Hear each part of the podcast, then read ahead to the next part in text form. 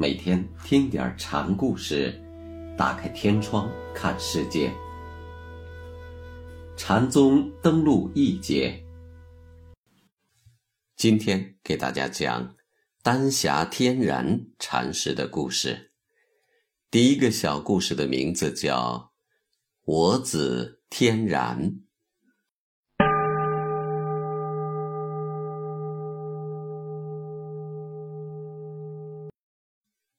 丹霞天然禅师本来是个儒生，饱读诗书礼义。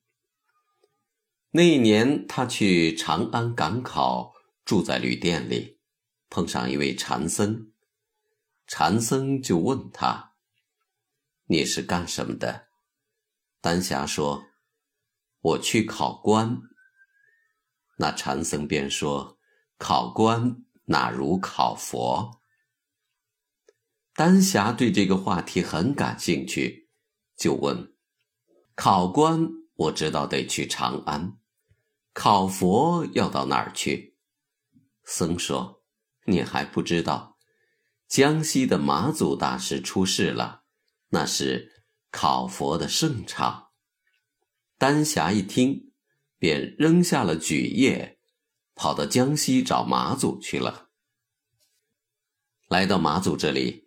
一见马祖，丹霞什么也没说，就是用头巾扑打自己的额头。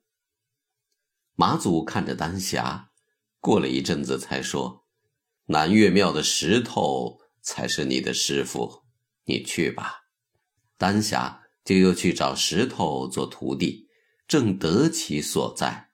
这是马祖的高明处。见到石头禅师。丹霞还是重复那个动作。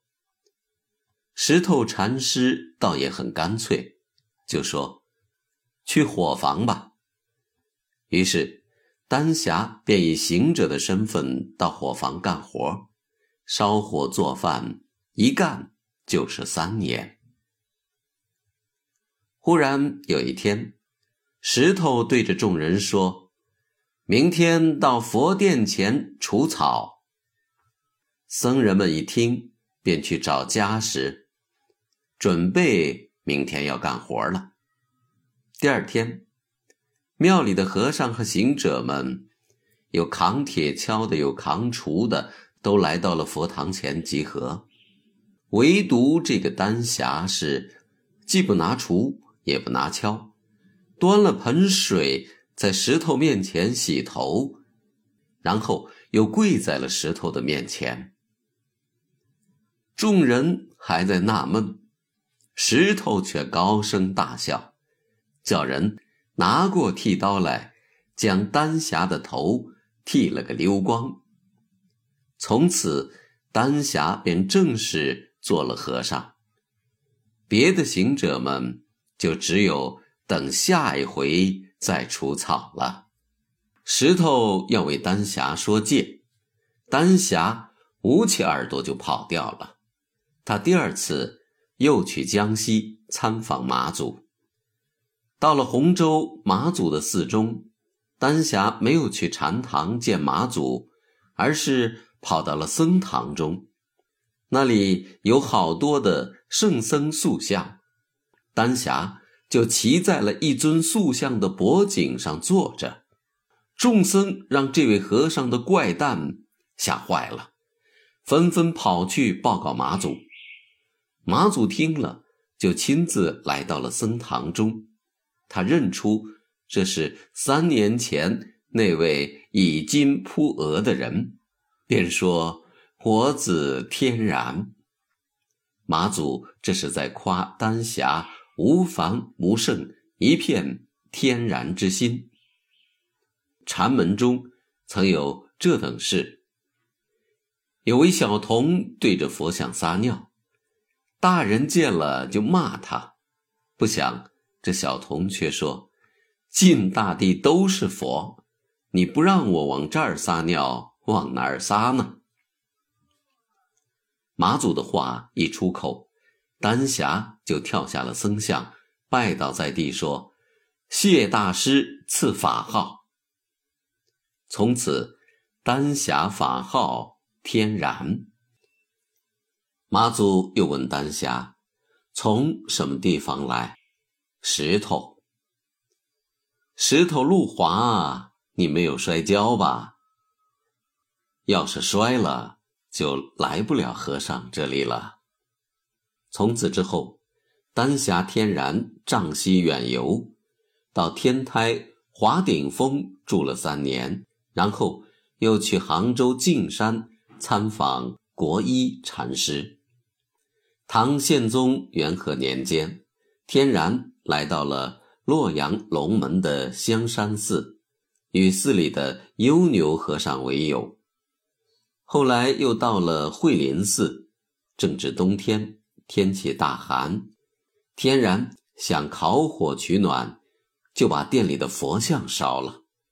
院主一看就急了，骂他道：“这是佛爷，你怎么敢烧呢？”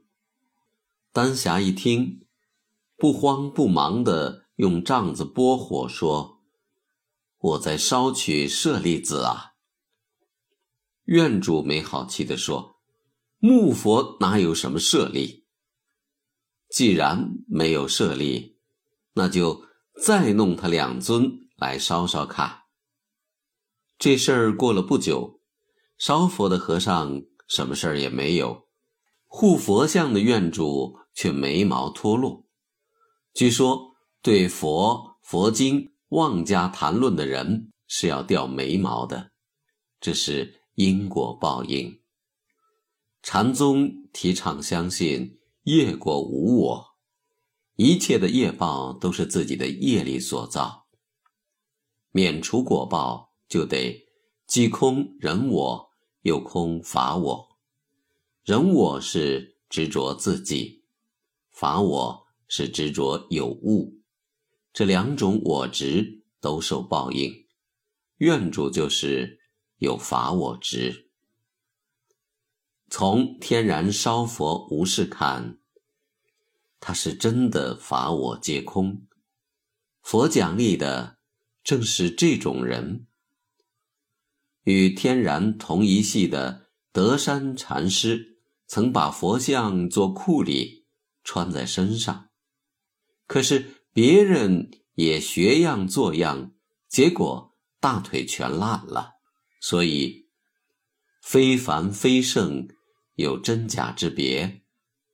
佛是喜欢那真有勇气造自己反的人。